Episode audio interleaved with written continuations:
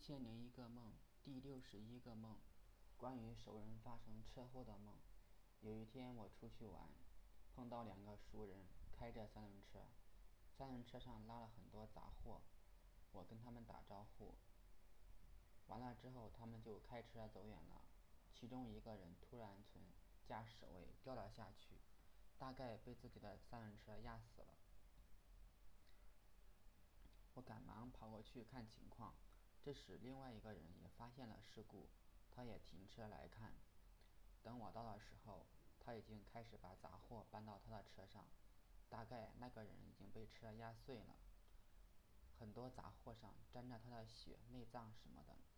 我心里其实不想搬这些杂货，但是熟人发生车祸，不帮忙似乎也说不过去，我就搬车上的一个瓶子。大概里面装的黄黄的，像是菠萝，然而我却搬不动。再用力去搬，还是搬不动，感觉很丢脸。玻璃瓶看起来并不重，我只能搬小东西。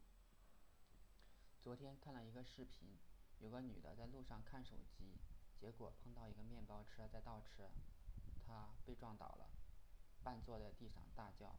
然而司机并没有听见，继续倒车。他被面包车轮子在地上拖了好远，不知死了没有。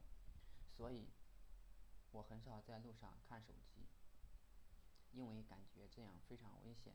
昨天有个三轮车在黄贝岭卖菠萝蜜，有个不知道是是城管还是警察对着他拍照取证。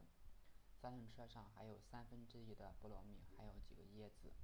城管并没有扣他的车，他后来开车走了。还不时的后望，看城管有没有追来。我想这些人太不容易了，不过是讨生活，在路边摆摊，似乎并没有什么大的影响，但是却被城管赶得到